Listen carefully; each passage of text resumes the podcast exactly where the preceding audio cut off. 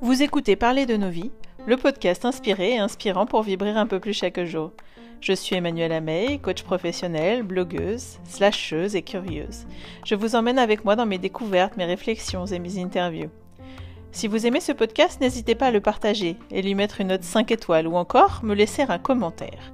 J'aimerais beaucoup avoir vos retours sur ces histoires ordinairement extraordinaires. Dans ce onzième épisode, je suis partie à la rencontre de Christelle Dias. Depuis quelques mois, je me suis mise au yoga Kundalini. Ce yoga allie la respiration, les postures, les mantras, la méditation, et il se pratique les yeux fermés. J'y trouve de l'apaisement et de l'ancrage. Je choisis le cours au gré de mes disponibilités. Ce matin-là, en arrivant dans un lieu que je ne connaissais pas encore, je rencontre une prof, hyper souriante. Sa joie irradie tout l'espace. Avant de commencer son cours, elle se présente. Elle parle de reconversion. Mes curseurs s'allument, vous pensez bien. Quelques jours plus tard, mon intuition me dit de la contacter et de lui proposer une interview. Elle accepte de suite. Je crois que je ne me suis vraiment pas trompée. C'est au pied de la butte Montmartre que je rejoins Christelle. Je la retrouve avec plaisir, toujours aussi souriante. Contrairement aux autres interviews, je ne la connaissais pas du tout avant. Je la découvre en même temps que vous. Nous avons de suite quelques points communs. Elle est éducatrice de jeunes enfants de formation et a dirigé des crèches pendant plusieurs années avant de frôler le burn-out il y a deux ans. Elle se retrouve chez elle, à ne pas savoir que faire ensuite. Cette pause qu'elle pensait temporaire a laissé la place à d'autres découvertes, d'autres envies. Au gré des rencontres, elle a assisté à un cours de yoga. Elle a aussi découvert la naturopathie pour se guérir et prendre soin d'elle. Christelle, quand elle écoute son cœur, sait où elle va. Elle qui avait besoin d'objectifs précis pour avancer, se laisse porter avec confiance aujourd'hui, car elle sait que tout est là, en elle. Allez, je vous laisse découvrir Christelle Dias. Bonne écoute Salut Christelle Salut.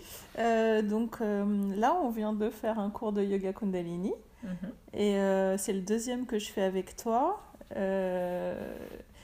Qui m'a bien plu. Et euh, ce qui m'avait beaucoup intéressé la première fois dans ta présentation, c'est que tu disais que tu commençais ta, ta carrière de prof de yoga. Ouais. Et alors, tu as aussi lâché le mot crèche. Alors, moi, je suis une ancienne directrice de crèche depuis un mois. Et euh, ça m'a intriguée. Ouais. Qu'est- Qu'est-ce que, qu'est-ce, qui es-tu, Christelle? Eh bien, écoute, euh, aujourd'hui, euh, aujourd'hui, je suis une prof de yoga. ouais, C'est dit. J'accepte de le dire maintenant, puisque je viens de donner un cours, comme tu le dis. Euh, et j'ai travaillé effectivement pendant euh, 12 ans dans la petite enfance. C'est-à-dire que j'ai commencé. Enfin, à la fin de mes études, je m'étais toujours dit que je voulais travailler avec les enfants. Tu as fait quoi comme étude? Je suis allée dans des études, j'ai fait une- un lycée général, un bac général, puis j'ai commencé la fac d'abord en psycho. Ouais. Puis j'étais pas prête pour ça en fait, ça m'a pas parlé tout de suite. Je voyais pas le lien rapide entre les enfants, la psycho, je voyais ça. à Parce que les enfants, c'était un truc qui t'a toujours Oui. motivé, par contre Ouais. Ouais. Je, je- D'ailleurs, quand j'étais en fac, je commençais déjà à travailler euh, dans les centres. J'avais un centre de loisirs Ouais, T'es ma jumelle en fait. Ça- Enfin non, je fais pas je suis pas encore ça va venir peut-être. Ouais, donc j'ai commencé dans, Mm. les, dans les centres de loisirs et tout, et je savais que je voulais prendre des études qui me permettraient, à un horizon plus ou moins lointain, de bosser avec les enfants. À la base de base, je voulais être instite. Ça m'a vite. euh, Enfin, je sais pas, ça, je me suis vite éloignée du truc. Et, euh, et en fait, bah voilà, je, je suis, je me suis retrouvée dans les études d'éducatrice de jeunes enfants. Donc c'est c'était fait quelle école? post-bac. Euh, L'horizon. J'aurais beaucoup aimé aller à Saint-Honoré parce ouais, que c'est là-bas où elle est encore gravée dans ma Ouais, tête. je. Non, j'ai- écumé plusieurs échecs à Saint-Honoré euh, la première année, parce qu'il y, a des- il y a des examens, à enfin des, des prépas à faire et tout ça. Des... Et on on n'a pas, on m'a pas filé la place à Saint-Honoré. J'étais très déçue parce que je m'étais vraiment préparée. Et finalement, j'ai été prise à l'Horizon, qui était une école qui m'a beaucoup parlé après. Je ne Ouais. me rendais pas compte, mais très familiale. euh, Je me suis sentie bien dans cette école. Et donc, euh, voilà, j'ai commencé à bosser dans le 18e. euh, J'avais euh, une vingtaine d'années. Et j'ai principalement bossé dans l'associatif, donc dans un milieu associatif. D'abord pour un centre social pendant à peu près presque six ans. Euh, je suis une éternelle euh, écolière, donc je suis revenue à l'école plusieurs fois euh, pendant ma, mon boulot. J'ai continué en licence sciences de l'éducation parce qu'à l'époque, le diplôme d'éducateur était reconnu que bac plus Ouais. 2. maintenant, il a le niveau licence, mais du coup, moi, j'avais passé la licence à l'époque. Puis ça m'a beaucoup plu, j'ai eu envie de continuer. Et à l'époque, en fait, je réfléchissais toujours de où je voulais aller, comment je voulais y aller. Et en fait, je j'entreprenais les choses en ayant toujours un objectif bien précis. D'accord. Donc pour moi, c'était tracé, j'allais faire ces études pour un jour euh, transmettre euh, auprès des professionnels de la petite enfance. D'accord, donc le côté euh, instit quand même, ça vient pas nul par la transmission, et, d'ailleurs aujourd'hui, donc la transmission, ouais, c'est quelque chose qui te touche. Complètement, complètement, ça me parle beaucoup parce que c'est vrai que quand je suis assise sur mon tapis face aux élèves, je transmets quelque bah chose. beaucoup, quand j'étais auprès des enfants, je transmettais quelque chose. Et quand j'étais auprès des équipes, parce qu'après je suis devenue directrice de crèche, j'ai enfin, voilà, ouvert plusieurs crèches, c'était fabuleux, j'ai adoré cette expérience, ça m'a énormément appris sur moi. Et c'est aussi ce qui m'a appris à savoir ce qui était euh, bon pour moi ou pas. Et c'est ce qui m'en a fait sortir aussi de ce métier. Qu'est-ce qui était bon pour toi alors? Euh, À l'époque, euh, j'avais besoin d'être rassurée, de savoir où j'allais, Toujours l'objectif, le step d'après. Ouais. Tout à fait. Un chemin en fait qui était tracé et que je devais suivre. Et, euh, et, en fait, euh, bah, le problème quand tu regardes que par ce prisme, c'est que quand tu n'arrives pas exactement là où tu veux, tu as le sentiment d'être en échec. Alors que pas du tout, tu es quand même arrivé quelque part, tu as quand même fait des choses, il s'est passé des choses, tu as appris, tu as, lâché des trucs, tu en as fait d'autres, enfin voilà. Mais moi, ce que je retenais euh, à chaque fois, c'était bah, je suis peut-être pas arrivée là où je voulais. Et en fait, tu es dans une quête finalement presque insatiable euh, des choses et t'es pas dans la dans l'instant. Tu savoures pas ce qui se passe puisque tu es toujours en train de regarder ce qui t'attend et ce qui va se passer et ce que tu as envie qui se passe. Mais tu voulais aller où en tant que directrice de crèche? Bah, en fait, je voulais juste euh, tenter de tenir ma barque le mieux possible. Euh, j'étais hyper euh, exigeante avec moi-même, à toujours à peu demander d'aide, à, à pas dire quand par exemple c'était dur pour moi. J'acceptais mal le fait qu'on puisse me voir en échec parce que pour moi c'était ça me donnait le sentiment de ne pas être à la hauteur alors que non en fait aujourd'hui je sais bien que tout le monde traverse ça et que c'est normal et que c'est hmm. plutôt rassurant. Après, en tant que directrice de crèche, euh, on te demande aussi beaucoup de porter les équipes, de mm. montrer justement la direction. C'est euh. exactement de quoi tu parles. Ouais, ouais vraiment. Ouais. Et effectivement, tu... enfin, moi, je sais que ça a été très compliqué pour moi, cette notion de je peux pas, je mm. peux pas lâcher, quoi. Mm. Euh, j'ai divorcé, j'ai déménagé. Enfin, j'ai eu plusieurs moments dans ma vie perso qui sont pas évidents. Mais j'avais dans ma tête, faut pas lâcher, parce que tu lâches pas quand tu es manager. Ouais, c'est vrai. En fait, ça, ça me ça m'évoque la notion de responsabilité en fait. mais c'est vraiment ça. Et cette notion de responsabilité, quand tu te sens euh, habité par ça et que tu sais que les gens euh, t'attendent et, comptent sur toi, mm. euh, bah moi qui ai tendance vraiment à, à plus m'occuper des autres, enfin qui avait tendance à plus m'occuper des autres pour pas m'occuper de moi, je me plongeais à fond là-dedans. C'est-à-dire que mm c'était tellement confortable de me dire, enfin confortable entre guillemets, hein, ils m'attendent, ils comptent sur moi, mm. que j'avais interdiction de décevoir, interdiction. Donc tu t'arrêtais jamais, bah voilà, oui, oui, mais oui. Je m'arrêtais jamais, j'avais beaucoup de mal à dire non, je, je posais pas de limites, sauf qu'à un moment donné, euh, et notamment le déclic est venu aussi parce que je suis devenue maman euh, d'une fabuleuse petite fille. Qui a 4 ans et demi. Qui a 4 ans et demi, ouais, aujourd'hui, et qui est à l'école, là, en train de faire ses apprentissages aussi. et eh ben, euh, et eh ben j'ai compris qu'à un moment donné, enfin, on avait des limites. Et ça a été une belle leçon parce qu'elle n'est pas du tout arrivée euh, au moment où elle aurait dû arriver. comment c'est arrivé alors? Comment tu as su que tu avais une limite finalement? Que j'avais une limite? Bah, Quand les choses m'ont échappé. Ouais, et tu as un exemple d'un de, d'un moment où tu t'es dit, oh là, mais je, je maîtrise plus rien là. Ouais, bah, la naissance de Lou, clairement. Euh, parce qu'elle est arrivée à 7 mois et demi, j'ai fait l'appendicite. T'as fait l'appendicite pendant la grossesse Ouais. Incroyable, j'ai jamais entendu ça. Bah, je, suis un, je suis un cas. Hein, à l'hôpital, chaque fois qu'un soignant euh, passait la porte, il disait Ah, c'est vous l'appendicite enceinte? Ah ouais, balèze Donc, bref, bon, euh, ça c'est. Mais disons que j'avais prévu d'accoucher encore une fois. Hein. Ah bah oui, oui, tu savais, on t'a dit c'est 9 mois, tu savais où était la sortie. Oui, normalement ça se passe comme ça. Non. Et en fait, euh, bah, moi je me suis accrochée, bah ça va se passer comme ça. Et j'ai ajouté des petits trucs. Je m'étais dit, j'accoucherai sans péridurale, dans tel endroit, de telle manière. Et j'étais tellement accrochée à ça que j'ai. J'ai juste pris euh, une, énorme porte dans le visage quand les choses m'ont échappé. Et en fait, j'étais hors de contrôle de quoi que ce soit, puisque j'étais complètement dépendante sous la main des soignants, sous la main des médecins, et que j'ai pas eu le sentiment de mettre ma fille au monde à ce moment-là. Et, parce qu'en fait, du coup, l'appendicite a nécessité qu'on te fasse accoucher? En fait, l'appendicite a déclenché l'accouchement parce ah, que le corps physiologiquement veut protéger le bébé, donc il veut l'expulser puisqu'il y a une infection qui est susceptible de pouvoir euh, lui faire du mal. Donc euh, on est très très bien conçu.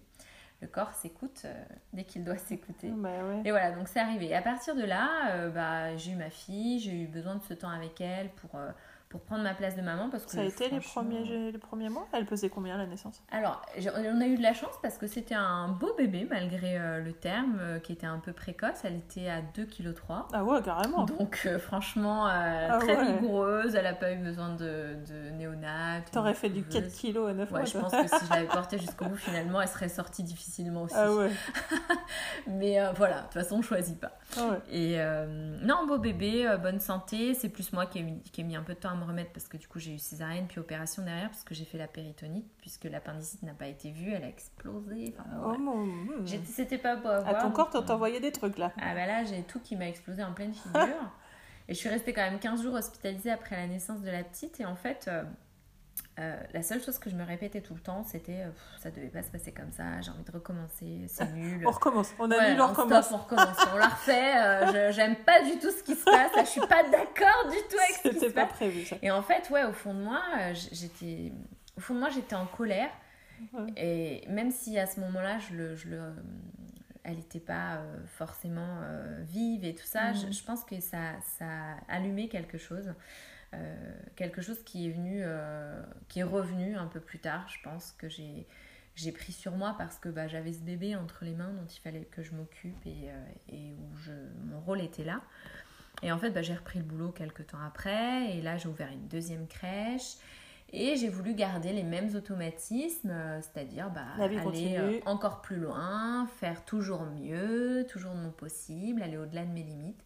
Sauf que là, j'avais une petite en bas âge, j'étais fatiguée, euh, j'avais deux crèches à porter. Euh, parce que là, vraiment, à l'époque, j'avais l'impression de tout, avoir sur le dos. Et j'avais envie, encore une fois, de montrer que j'en étais capable et tout ça. à qui tu voulais montrer que tu étais capable, en fait? Au fond, peut-être qu'à moi-même, euh, parce que... au fond, c'était à moi-même, mais j'avais besoin de le voir dans le regard des autres pour avoir l'impression que je faisais des choses bien. Tes parents, ils faisaient quoi comme métier? Ma mère, elle, euh, elle bosse toujours, ils bossent toujours tous les deux. Euh, ma mère, elle bosse euh, dans, la, dans le commerce, elle est debout toute la journée, elle est dans, la, dans le commerce et ça fait 40 ans.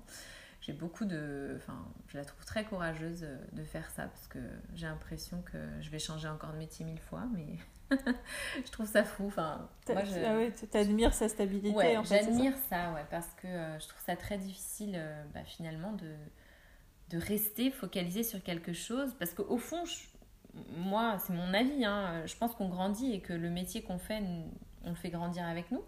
Donc, euh, mm. ça peut pas être le. Pour moi, ça pouvait pas être le même. Mais, euh, mais ouais, voilà. Et mon père, il bosse dans. Il est euh, responsable technique d'une boîte qui fait du matériel médical. D'accord. En fait, il gère une antenne qui a des techniciens sur toute la France. Donc, voilà. Et tous les deux, ben, au début, quand j'ai commencé à bosser à petite enfance, euh, très fière, très content. Euh, euh, oui, je pense que je voulais aussi un peu leur montrer que je faisais des choses bien à ma famille. mais beaucoup, fallait que ça vienne de l'extérieur en fait. J'avais, à l'époque, je comprenais pas encore que finalement l'accomplissement, ou en tout cas tendre vers l'accomplissement, c'est au fond être soit fier de ce qu'on fait et mmh. présent à ce qu'on fait. Et en fait, euh, moi, j'attendais que ça vienne de dehors. J'avais, en fait, euh, dans beaucoup de mes relations, je me suis construite en ayant le sentiment que l'autre pouvait venir remplir un peu plus ce qui était vide en moi. Mmh. Et, euh, et en fait, ouais, le jour où tu comprends que ben c'est pas t'es sans cesse déçu ou en tout cas jamais rempli à 100%, parce que finalement, la meilleure source, c'est celle qui jaillit à l'intérieur de toi.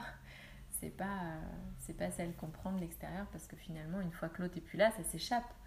Donc, euh, donc voilà, les... je me suis poussée encore un peu à bout. Et, euh, et un jour, euh, je, je m'étais quand même toujours dit que le jour où je fais je faisais plus métier euh, avec le cœur, parce que c'est vraiment, moi je suis quelqu'un euh, de complètement engagé, c'est-à-dire que quand je fais un truc, je le fais vraiment pleinement. Je suis assez passionnée, assez investie, et, euh, et voilà, les choses elles sont comme ça. Et euh, un jour, je me suis dit, là, ça, ça résonne plus en fait. Mais il n'y avait plus rien qui résonnait. Enfin, j'étais, euh, je me Donc un peu après la grossesse, enfin la- l'accouchement de Lou, du coup? Après avoir repris le travail, repris? ouais, elle avait deux ans peut-être. D'accord, deux vois, ans, Pas loin de deux ans. Et là, ouais, vraiment, je- il n'y avait plus rien qui résonnait. Je me sentais mauvaise au travail, mauvaise maman, parce que j'étais tout le temps à la bourre à la crèche pour aller la chercher. Hmm. Euh, mauvaise femme aussi, parce que du coup, je prenais plus de plaisir à organiser des choses à la maison, à inviter des amis, à... Ouais, je me laissais vraiment déborder partout, quoi. Tout était urgent, j'avais l'impression que toute pensée était euh, beaucoup trop lourde. Hmm. Euh, bon, j'étais ni plus ni moins en train de sombrer dans le burn-out, quoi. En gros, j'ai mis un peu de temps à le comprendre aussi après. Et un jour, c'est c'est mon conjoint qui m'a qui m'a un peu secoué en me disant Mais euh, est-ce que tu es heureuse là, en fait? Parce que Il moi. voyait sombrer. euh, Ouais, il me dit Parce que moi, là, te voir comme ça, bah ça va pas. Et, et nous, on a besoin de toi. On a besoin que tu ailles bien pour que nous, on aille bien. Et, euh, Tu te rappelles quand il t'a dit ça? C'était un soir Enfin, un c'était un matin, j'allais bosser, j'étais à l'arrache, j'étais saoulée parce que j'avais une pro qui était absente. Tu gueulais sur tout le monde. euh. J'étais euh, j'étais complètement débordée, il était Ah. 7 du mat, fallait que j'aille ouvrir la crèche, c'était C'est le matin, mais je crois que c'est ce qui m'a fait changer de métier, hein, vraiment quoi. C'est insupportable ce- cette façon de se lever, de gérer ta, famille, mais en même temps euh, d'air fond sur l'absentéisme. Ouais. Ah Bah, ouais, non mais je comprends tu tellement. penses, en fait, tu te sens euh, utile partout et tu sais plus où est-ce que tu dois Ouais. être. Et en fait, juste, tu peux pas te découper. Donc, euh, bon, un établissement qui peut pas ouvrir, c'était quand même 35 parents qui restaient à la porte. Ouais. Donc, je- voilà. Je... Et en fait, j'étais fatiguée, vraiment. J'étais fatiguée. Et, euh, et voilà, j'ai- élevé la voix alors que je suis quelqu'un quand même de plutôt calme.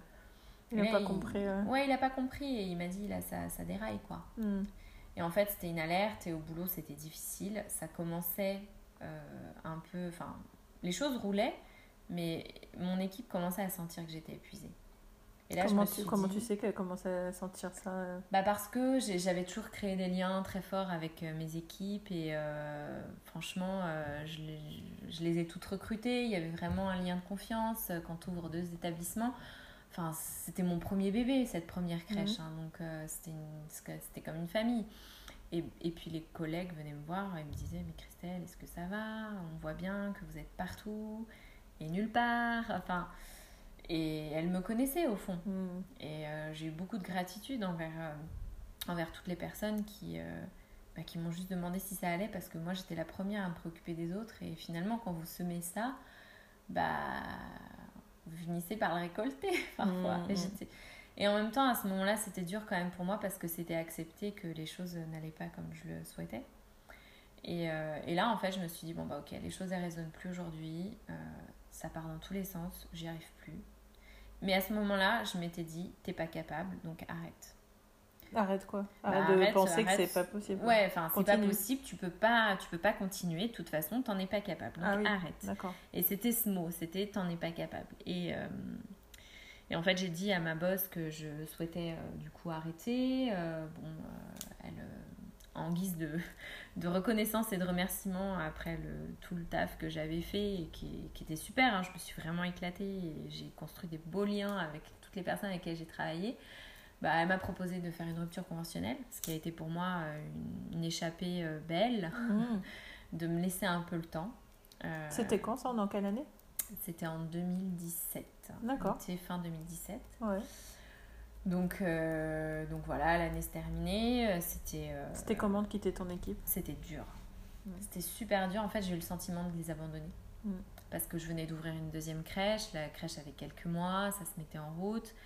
Et euh, vraiment, euh, en plus, je partais en me disant, euh, j'y arrive plus. Donc j'étais dans quelque chose où j'avais vraiment le sentiment d'abandonner et de pas être assez fort pour traverser Mm. ce qui se passait. Puis on on a un peu le statut de la super maman en crèche, hein, on peut vite basculer là-dedans. hein. Complètement, parce que en fait, c'était. Je me suis rendu compte à quel point je m'étais mise dans un métier où je savais d'avance que les gens allaient attendre des choses de moi et où je savais d'avance que du coup j'allais pouvoir récolter ce que j'attendais. De... Ouais, voilà. ça, ça, nourrissait le, bon truc. Ah ouais, non mais c'était d'une puissance. Donc du coup c'était dur aussi à quitter parce que en fait c'était mon identité d'une certaine manière. Et puis euh, à cette époque-là je savais pas que j'allais quitter la petite enfance définitivement. Je savais que j'allais quitter mon job, ce job-là. Mm. Et que j'allais, j'allais avoir besoin d'une pause en fait et c'était bien parce que c'était la fin de l'année, euh, il y a eu des vacances, euh, tout le monde était là, c'était chouette, voilà.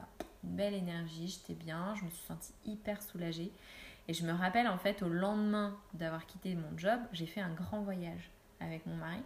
On est parti à l'autre bout de la terre. C'était où? On était aux États-Unis, en Californie, mais ouais.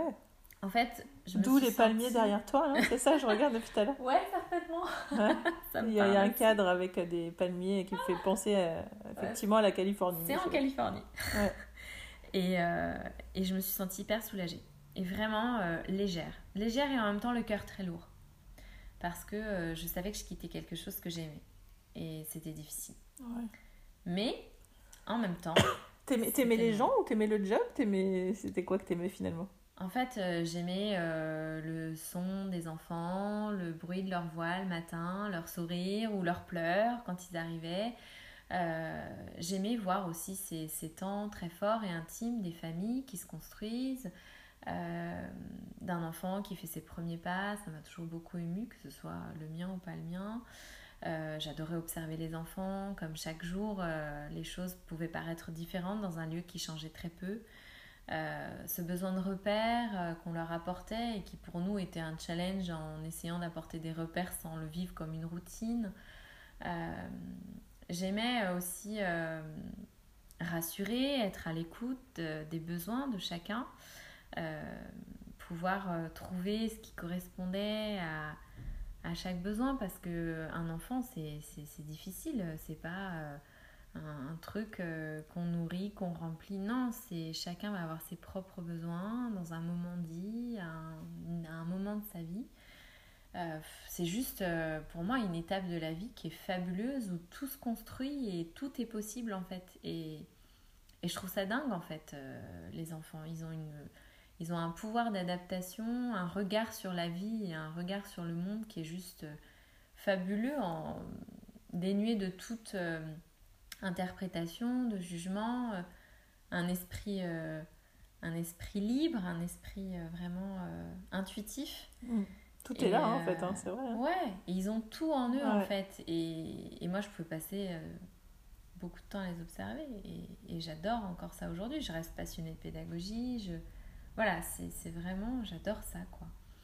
Et, et c'est un boulot dans lequel j'avais le sentiment de faire grandir l'autre. Et, euh, et pour moi, c'est important quand même de sentir que ben, on peut être là pour les autres et que chacun, que ce soit moi ou l'autre, puisse m'apporter ou que je puisse lui apporter. C'est vraiment ce qui me plaisait dans ce job. Donc tu pars de là euh, complètement triste de ça et complètement riche de ça aussi. Voilà, remplie de tout ce que j'ai vécu, euh, contente d'en être arrivée là où j'en étais arrivée parce que franchement je pensais pas qu'un jour je serais capable d'ouvrir de crèche j'ai fait des trucs chouettes, vraiment, je me suis éclatée, mais euh, à choisir la couleur des murs des pièces, jusqu'à euh, recruter l'équipe, écrire un projet pédagogique, mm. euh, être face à des galères, les matins où t'as pas de personnel, où t'as une inondation, où les, les plateaux repassant pas arriver, enfin bon bref, tu trouves une énergie folle à, à, à faire face à tout ça. Et puis un jour, bah, il faut passer la main. donc janvier 2018. Ouais, voilà. Donc, tu te retrouves. Je me retrouve chez moi. Et là, je me dis, bon, c'était bien, mais maintenant, qu'est-ce que je fais? Qu'est-ce que je fais? Et surtout, qui je suis? Ouais. T'avais fait, fait, un travail sur toi à un moment donné ou pas du tout, toi? Pas du tout. D'accord. Et euh, tu noteras le toi. Genre, moi j'ai fait, tu vois. ouais, ouais. Bah, Genre, bah, c'est moi, je, je, je m'auto. ouais, non, mais puis parce qu'aujourd'hui, si tu veux, c'est tellement, je vais pas dire commun, mais.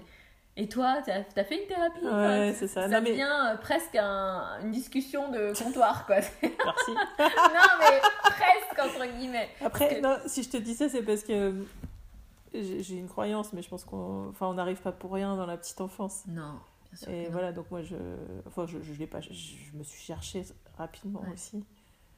bah, ça vient chercher euh, de toute façon quand tu es face à des enfants, que ce soit pas les tiens dans un contexte professionnel ou le tien dans un contexte familial. Ouais, ça réveille. Ça réveille des choses. L'enfant, il a ce pouvoir-là aussi de réveiller des choses. Et il y avait des choses que j'avais déjà un peu identifiées, pas forcément comprises, mais identifiées mais que j'avais pas trop creusé, tu vois. j'avais pas forcément choisi de le faire à ce moment-là.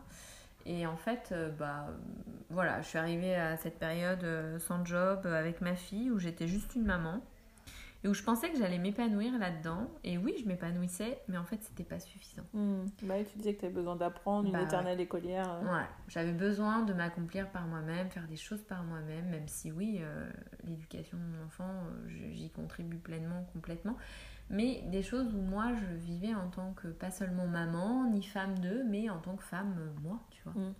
c'est tout. Et, euh, et j'ai mis un peu de temps, donc j'étais dans une période de chômage, euh, j'ai fait un espèce de bilan de compétences. Bon, je m'étais pas trop trompée de voix, mais quand bien même, je voulais pas y retourner, quoi. Je, ça m'appelait, j'avais des propositions d'emploi, j'avais, enfin, des opportunités vraiment se présentaient et ouais, ça, me, ça me faisait plaisir qu'on me propose des trucs, mais j'avais pas envie d'y aller. Quoi. Mmh. Et je me disais, bon, parce que là, j'ai encore besoin, j'ai encore besoin de temps. Mais en fait, non, je... tout d'un coup, je me suis mise à penser, et si je faisais autre chose, en fait? Parce qu'après tout, euh, il y a mille enfin, façon de parler, euh, des opportunités qui se présentent, et tu vas pas. Donc, est-ce qu'au fond, c'est parce qu'il faut plus que tu y ailles, mmh. ou est-ce qu'aujourd'hui, tu cherches autre chose? Et en fait, j'ai compris que j'ai eu du mal à me dire qu'il fallait que je quitte ça parce que c'était quand même rassurant de te dire euh, bah c'est un métier que je peux faire, que je sais faire, j'ai un beau CV. J'ai voilà, je, je, doutais pas trop de ça. Mais ce qui me faisait peur, c'est que je me disais qu'au fond, j'avais plus envie de faire ça et que je savais pas du tout où j'allais. Hmm. Et là, pour le coup, c'est une image dont je parle beaucoup et qui revient beaucoup quand je parle de mon parcours. Je me suis sentie comme toute seule au milieu d'une pièce où tout autour de moi il y avait plein de portes et que je savais absolument pas laquelle ouvrir et ce qui se cachait derrière chacune de ces portes. Hmm. Donc là, euh, complètement paumée, euh, et euh, à ce moment-là, une copine me dit Viens, on va faire un cours de yoga, ça va te plaire. Et je me retrouve dans un cours de Kundalini, rue des Martyrs, dans un studio très sympa, et je m'assois sur mon tapis, je T'avais déjà fait du yoga ou pas du tout? Ouais, j'avais, euh, oui, j'avais pratiqué du yoga vinyasa, du, du hatha un peu, du fly yoga que j'avais adoré aussi. Et euh, j'avais tenté de m'y remettre. en fait, j'avais fait plein d'allées et venues vers le yoga. J'y allais, j'y restais, je revenais, j'arrêtais, je recommençais. Et euh, bah, franchement, au début de ce cours, je suis une copine, quoi. Vraiment les yeux fermés, une copine que j'adore, qui me dit ça va te plaire. Donc je la crois, j'y vais. Et franchement, euh, le cours démarre et euh, j'ai commencé à pleurer au bout de 10 minutes. Ah oui, on en parlait. Des larmes de, de libération. Je ne ah sais pas comment exprimer, mais comme si à chaque larme qui coulait, un poids de mes préoccupations, de mes pensées, de mes tensions, de, de tout ce que à ce moment-là j'avais en moi euh, se, se libérait, sortait en fait. Mais, mais alors, comment t'expliques ça? C'est une des premières fois où, tu prenais le temps de toi, en fait? Ou euh, Pas forcément, parce que du temps, j'en avais. mais c'est la première du fois. Temps chez toi, à dire faut que je m'occupe de ma fille, c'est pas pareil que de dire. Euh, oui. Accepte euh, d'être triste ou accepte de. C'est un peu différent, quoi. Je pense que c'était la première fois que véritablement je laissais sortir les choses que j'avais gardées au fond de moi. Ça, et que j'avais retenues, et qu'en fait. Bah, je pense que l'exercice, à travers les exercices, les postures, ça m'a mis dans un inconfort dans lequel, pour une fois, j'ai laissé sortir ce qui, voilà, ce qui venait. Et, euh, et j'ai adoré. J'ai adoré. Je suis ressortie de là, je me sentais hyper forte, alors que je me sentais hyper faible à ce moment-là. Ouais. Je me sentais hyper inspirée, alors j'avais l'impression d'être vide à ce moment-là. Euh, j'avais l'impression de tenir l'univers entre mes mains alors que je savais plus quoi faire de mes dix doigts. Et, et en fait, ouais, je suis ressortie en me disant je peux pas rester comme ça. Il faut que les choses bougent, il faut que j'avance, il faut que j'y aille, il faut plus que j'ai peur. Ce qui m'attend, c'est que du bien. J'ai de la chance, je suis en bonne santé, j'ai une petite fille, j'ai enfin, un mari, je, vais bien quoi. Putain, mais avance quoi, mmh. arrête, secoue-toi quoi, prends-toi en main. Et voilà. Et c'est parti de là, j'ai commencé Donc à voilà, alors après, euh, t'as fait un cours, mais après t'en as fait J'ai fait deux. un cours, j'en ai fait deux, j'en ai fait trois. Je suis Donc, allée en... combien de fois par semaine Je suis arrivée à trois, trois cours par semaine. Euh, je pratiquais avec euh, plusieurs profs. Enfin, au début, j'allais de prof en prof. Après, je me suis vraiment installée dans un cours avec Caroline, une prof à Paris. euh, où vraiment, euh, elle, elle disait des trucs qui me parlaient à chaque fois. Je me sentais hyper inspirée. J'étais, j'étais portée par ça et c'était mon moment à moi. J'adorais ça. J'adorais ça. Mais il y a un truc que je comprends pas, moi, enfin que je comprends pas.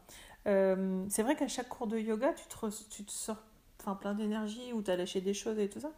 Mais euh, et je comprends la notion de vouloir en faire deux, trois, mais ça s'arrête quand?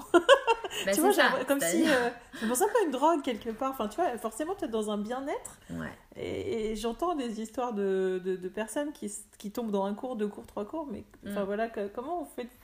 Qu'est-ce qu'on fait de tout ça après Écoute, euh, je crois que je me posais pas trop de questions. Je suivais juste mon intuition à me Ouais. dire, bah écoute, euh, là, tu as envie d'y aller, tu as envie de faire cet atelier, cet atelier vas-y. Je, Ouais. je faisais, je faisais.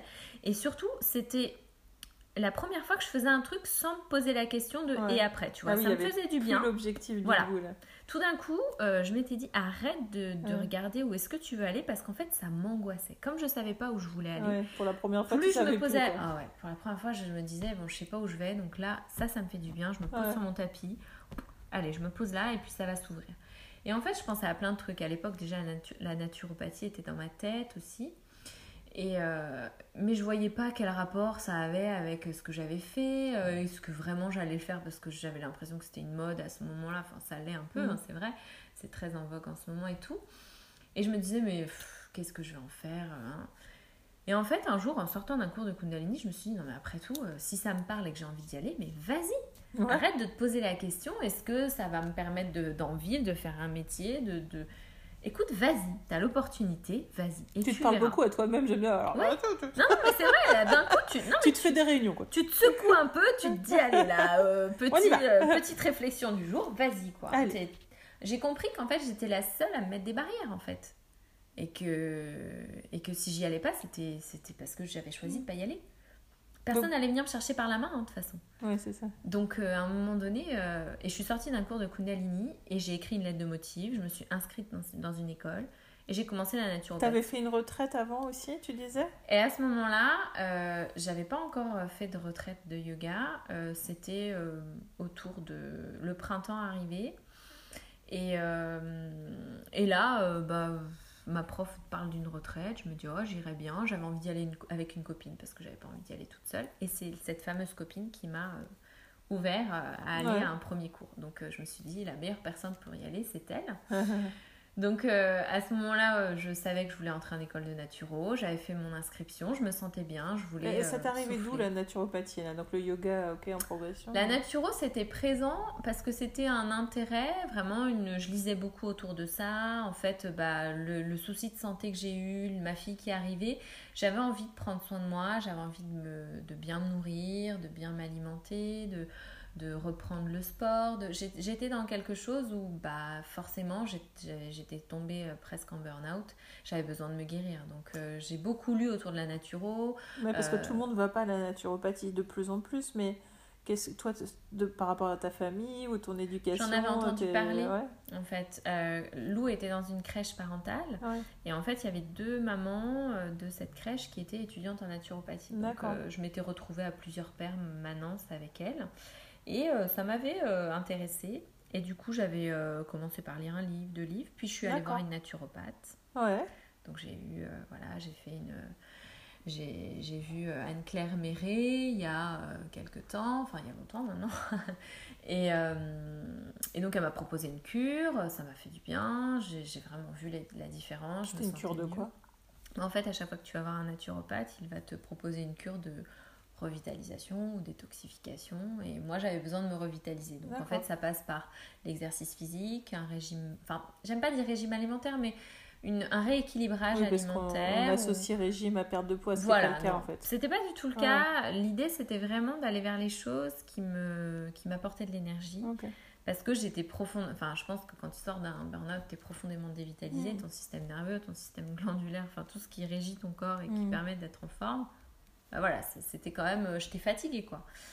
Et euh, donc ça m'a ça m'a renourri et vraiment je, ça m'a beaucoup parlé et je continuais de lire autour de ça et je regardais les formations et en même temps je tournais autour du truc pendant longtemps sans me dire allez vas-y je plonge dedans et en sortant d'un cours de yoga je me suis tu dit, t'es je encore parlé dedans. avec toi-même voilà, je me suis dit il faut y aller allez vas-y c'est pas grave t'as rien à perdre t'as tout à gagner ça te passionne t'as toujours été vers les choses qui te passionnaient. Tu t'es toujours dit que tu bosserais toujours dans un truc qui te parle à l'intérieur de toi et qui vraiment donne fait sens dans ta vie et dans, dans ta tête donc ça me parle j'y vais Et, et t'as- parce que j'entends deux choses chez toi. J'entends à la fois cette volonté d'avancer un peu rationnelle, de faut que je tienne le coup, et une très forte intuition au niveau du cœur. Ouais. Il y a un combat un peu, il y a eu des combats, non? Ouais, en fait, je suis toujours très partagée Ouais. entre il faut faire les Ouais, choses de telle manière et en même temps, oh, ouais, mais j'ai tellement envie de faire comme ça. Enfin, c'est vrai que la, la part de mon, mon intuition, mon mental, l'esprit,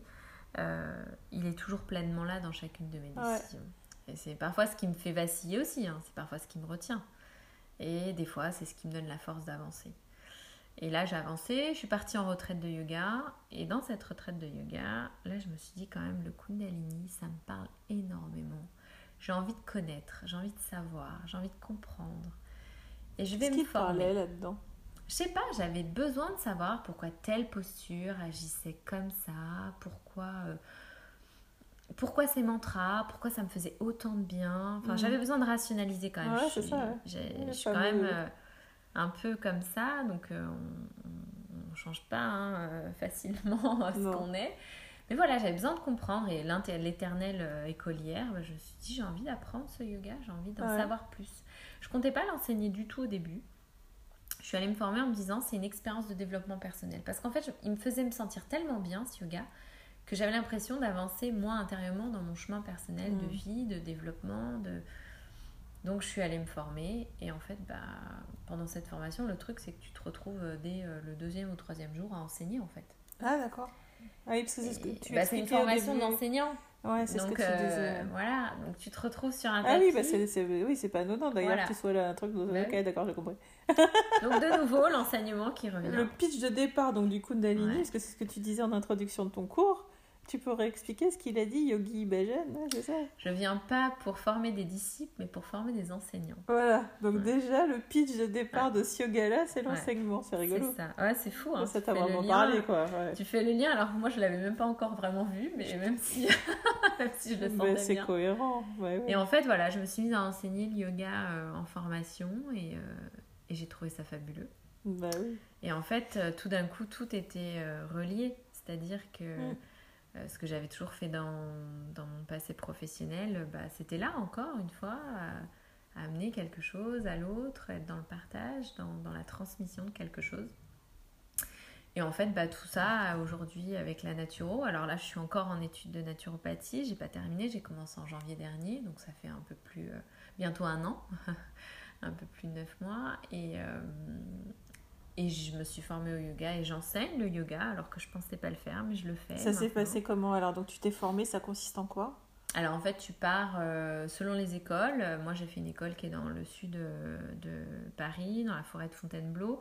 C'était en trois sessions de 8-9 jours. D'accord. Tu, tu dors là-bas ok. Ouais, t'es Ouais, en immersion. C'est vraiment, t'es pressurisé euh, de tous les côtés, euh, t'es en groupe, euh, dans, des conditions qui sont pas celles de ton confort de la vie quotidienne. Et, euh, voilà, t'es toute la journée sur un tapis, à recevoir des enseignements et à pratiquer le yoga.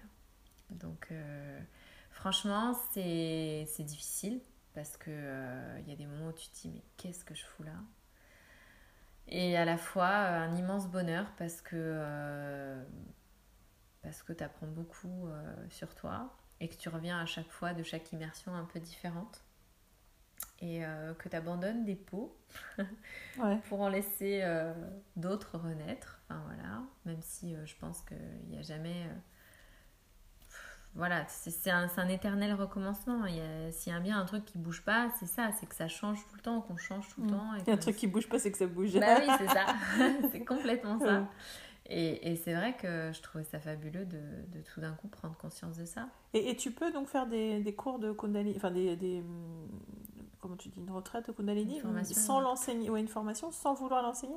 Tu as des gens qui vont juste en développement personnel. Bah, euh, moi, j'étais pas la seule euh, qui arrivait ce jour-là et qui disait euh, je, je viens euh, faire la formation, mais juste parce que pour Mm. moi, c'est un moment dont j'ai besoin et j'ai envie de ça. Et bon, on finit tous par enseigner. C'est ce que, d'accord, ouais. Enfin, Donc, ouais, finalement. plus ou moins. Mm. Il y en a qui en font complètement leur métier. Il y en a, c'est un truc en plus Mm. de leur métier. Euh, mais je crois que vraiment, ça vient apporter quelque chose euh, Mm. d'assez puissant. Et, euh, et donc là, je me suis mise à enseigner le Kundalini alors que je pensais m'investir à fond dans ces études de naturo. Et là, bon, je fais un peu tout en même temps.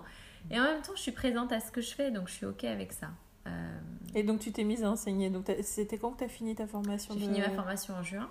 En juin. Et alors, comment ça, comment ça se fait que tu enseignes Il s'est passé quoi pour toi? Écoute, quand je suis sortie de la formation en juin, j'ai retenu une phrase d'un de mes enseignants qui disait euh, Les événements ne viendront pas à vous, c'est à vous de provoquer les événements. Donc, euh, encore une fois, ça me parlait parce qu'avant, j'attendais toujours que les choses viennent de dehors. Je pensais que ça venait de Mm. dehors. Et là, j'ai compris, enfin, j'ai compris. Je suis consciente que ça doit venir de l'intérieur. Ça ne veut pas dire que j'attends plus rien de l'extérieur, que pour Mm. moi, je suis. je- bon, ça- On est connecté, Voilà, c'est un chemin, hein, c'est la vie. euh, on comprend euh, les choses dont on a besoin et on essaye euh, voilà, de sortir des choses dont on n'a plus besoin. Mais en tout cas, je continue mon chemin et je sais maintenant qu'il faut que ça vienne de moi. Donc en sortant, j'ai créé l'événement. J'ai commencé à, à proposer. euh, Mm, un Donc, à studio, ton cercle. à non, stu- mon carrément, cercle ouais, d'amis. Un studio, pourquoi? Parce que j'ai proposé à un studio. Ouais.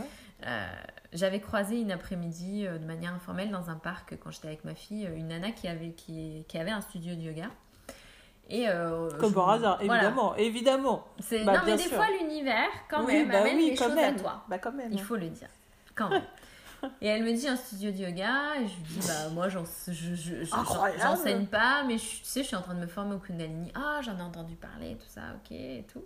Bah écoute, quand tu auras fini ta formation, appelle-moi. Bah, normal, quoi. Ok, bah, c'est ce que j'ai fait. J'ai fini ma formation, je l'ai Bah, appelé. bah, ouais, c'est cool.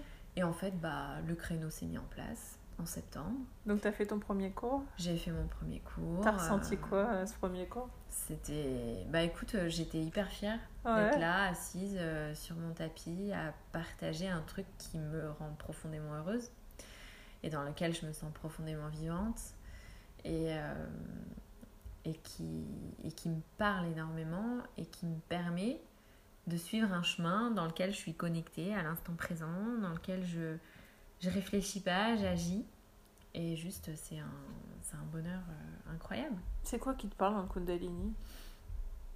Le sens euh, que ça prend, c'est-à-dire que, ce que ça symbolise. C'est-à-dire que quand tu traverses par exemple une posture qui est hyper dure, dans laquelle tu dis putain mais je vais jamais y arriver, j'ai trop mal partout, mais c'est horrible, mais euh, laissez-moi sortir, je, je vais...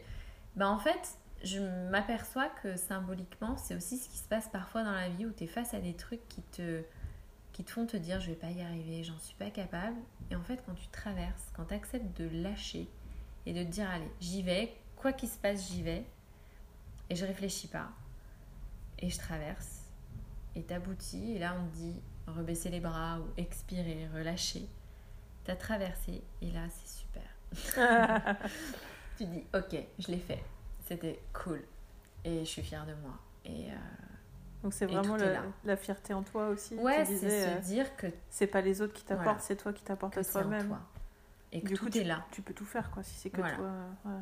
que tout est là et à partir du moment où tu dis que tout est là bah du moment que tu le vis pleinement et que tu le fais avec le cœur et que en tout cas c'est ce que je pense moi et ce que je ressens bah il n'y a aucune raison que ça aille pas tu vois.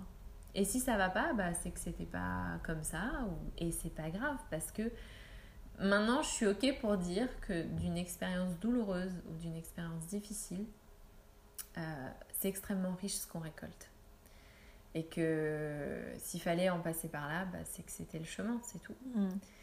Et j'ai aucun regret, enfin, je veux dire, euh, je, je recommencerai tout euh, de la même façon.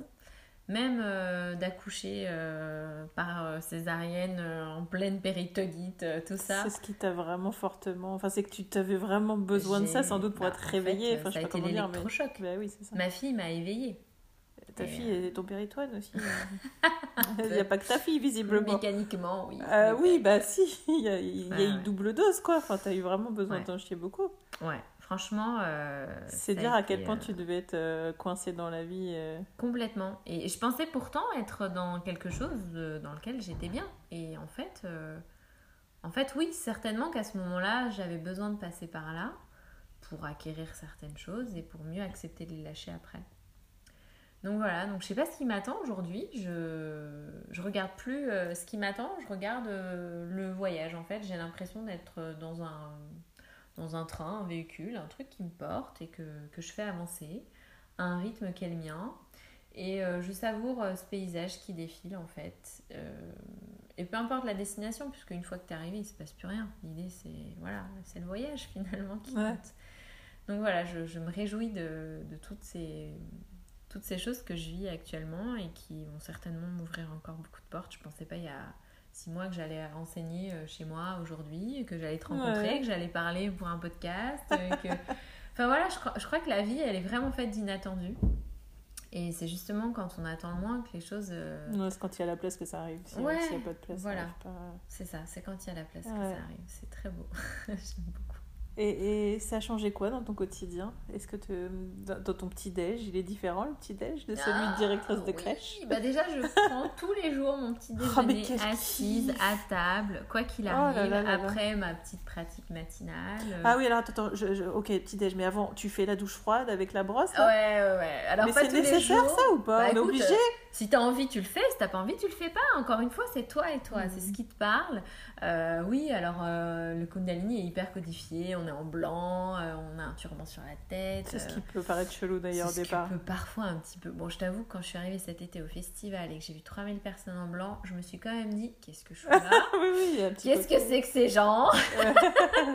Et à la fin, je voulais plus repartir. donc, Bah oui, comme oui. quoi.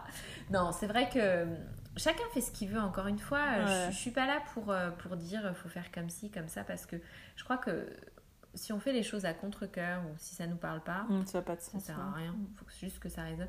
Donc oui, là, tout l'été, euh, j'ai pris ma douche froide. Euh, Là, depuis quelques jours, il fait un peu C'est ce que j'allais te dire, tout l'été euh, ça se tient, mais l'hiver, on est censé continuer ou bah, pas de temps en temps, franchement, le matin, ça réveille. Je te dis pas que j'y arrive tous les jours, euh, ce serait mentir. Et euh, voilà, pour moi, je le fais quand je le sens avant tout. Faut pas le faire tous les jours non plus. Il y a des moments du, en tant- enfin, quand on est une femme et que quand on a nos règles notamment, enfin voilà, énergétiquement, c'est pas toujours bon l'eau froide. Et puis la naturopathe aussi un peu derrière euh, sait maintenant qu'il y a des constitutions, des tempéraments euh, pour qui l'eau froide ça parle et d'autres. Parce que pour ceux qui bien. connaissent pas le Kundalini, en fait, on recommande, c'est peut-être pas le mot, je sais pas, mais donc de te lever le matin, d'aller prendre une douche froide, Ouais. de te masser le corps pour te réveiller, en fait, Ouais. c'est ça, avant de faire ta pratique quotidienne, euh, Ouais. avant le lever du soleil de préférence. Voilà, dans les euh, heures ambroisiales, donc euh, celles qui précèdent le lever du soleil. Donc l'été, ça va, il se couche, enfin il se lève plutôt à des heures décentes. Enfin, l'hiver encore mieux. Mais l'idée, c'est de suivre le rythme vraiment naturel du corps. Parce que c'est vrai que dans la vie quotidienne, en ville, là où on regarde à peine la lumière du jour et enfin. On, on- on est déconnecté de ça en fait. Mm. Et c'est se reconnecter à cette essence, à ce rythme qui est celui de, des besoins de notre corps.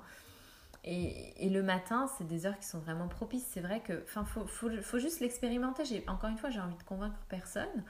Euh, mais vraiment, quand tu t'assois sur ton tapis, que même à Paris, euh, il y a un moment de silence, c'est comme un moment de grâce en fait. Tu vois, tu es là, rien n'a commencé, et tu as déjà eu un moment pour toi. Hmm. Et en fait, c'est juste magique. Euh, à la fin de ta pratique, tu ouvres les yeux. Parfois, ta fille est assise à côté de toi, elle te regarde parce qu'elle elle s'est réveillée, parce que tu as fait un peu de bruit, tu as chanté un peu trop fort, je sais pas. Ou alors, juste euh, le jour se lève, ou il est déjà levé parce que tu t'es pas levé assez tôt ce matin-là et c'est pas grave, tu as quand même eu ton moment à toi.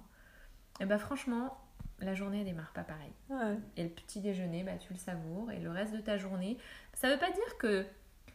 que enfin, j'ai pas envie de dire que le yoga rend calme ou rend euh, plus serein.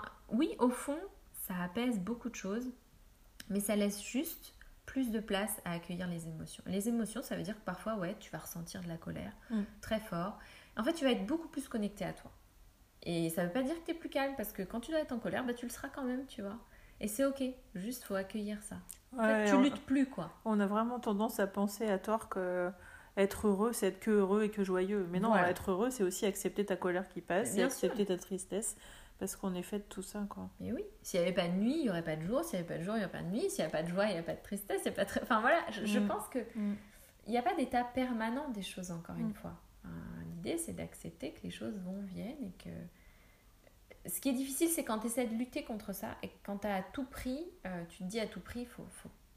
Non, non, non, euh, je prends sur moi, je prends sur moi, je prends. sur- Non, enfin, franchement, accueille ce qui vient. Accueille ce qui vient. Et donc là, tu disais, tu as tes examens qui vont bientôt arriver. Ouais, dans quelques semaines. euh, donc. T'es prête? Non. Et c'est pas grave. Oui, c'est pas grave. Non, c'est pas grave parce que. Bon, euh, mon naturel euh, se met quand même la pression parce que c'est jamais agréable d'être face à une feuille et de te dire oh là là, j'ai pas assez travaillé. Mais en même temps, ça te met face à tes responsabilités et. Et voilà, c'est la vie. euh, Ta feuille comme je fais ton du tapis, mieux que en je fait, peux. c'est ça? La feuille, la feuille comme le tapis, c'est Voilà, toi. tu fais du mieux que tu peux Ouais. avec ce que tu as à ce moment-là. Et ce qui arrivera doit arriver. Alors, bien sûr, ça ne veut pas dire qu'il faut accepter tout ce qui arrive sans. Faut quand même se donner les moyens d'eux. hein. Encore une fois, l'événement, il se crée. Euh, les choses ne viennent pas uniquement de l'extérieur. Mais après, quand tu les appelles à toi, elles viennent. Donc, euh, donc voilà. Donc on verra comment ça se passera. Je, suis... je me réjouis, quoi qu'il arrive, de, de, de tout ça et de ce qui m'attend. Et je crois que c'est vraiment ça qu'il faut garder. Quoi. Et, et donc aujourd'hui, tu, tu, tu sais, c'est ce que tu as dit plusieurs fois, tu sais pas où tu vas, tu vas pour la première fois de ta vie ou presque, Ouais. et c'est ok. Et c'est ok. Et Donc, franchement, euh, c'est- le- plus important finalement. C'est de vivre les choses que tu as besoin de vivre pleinement, euh, tout en étant dans une, dans une réalité. hein, enfin voilà, je reste maman avec des responsabilités, un foyer, euh, des, choses, euh, des responsabilités qui sont les miennes et, et qui sont là et dont je suis bien, bien consciente mais néanmoins en laissant parler un peu plus ma vérité et ce que je suis euh, profondément au fond de moi quoi. C'est là où on peut dire Satnam, c'est ça? C'est ça, qu'on fait vibrer à la fin euh, d'un cours et même pendant un cours parfois quand l'exercice est trop difficile, on peut dire inspire, faites vibrer mentalement ça, t'expirer, faites vibrer mentalement Nam et euh, ouais je trouve que ce, ce mot il est fabuleux.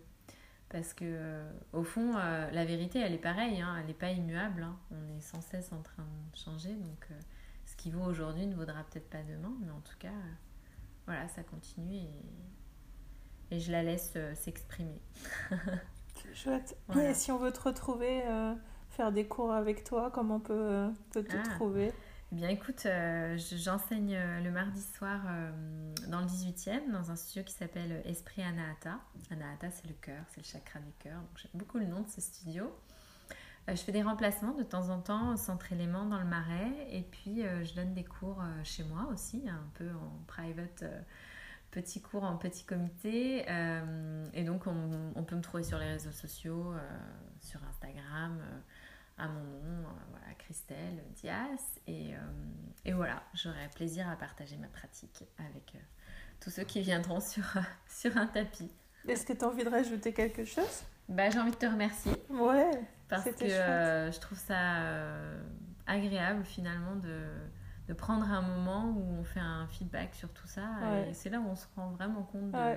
tout ce qu'on a avancé. C'est ce que m'ont dit euh, les, des personnes que j'ai déjà que je suis allée rencontrer comme ça et que c'était vraiment enfin je, je pense à un copain qui est coach aussi et qui qui, m'a dit mais euh, waouh je me sens super fière d'avoir Ouais. vécu tout ça en fait quoi Ouais. de le raconter comme ça de le faire sortir euh, c'était chouette Ouais, ça permet de repasser un peu par là on est repassé, et, euh, juste en en parlant, et c'est c'est très beau, et je suis, je suis contente, donc j'ai beaucoup de gratitude envers toi. Merci beaucoup. merci beaucoup à bientôt Christelle Merci.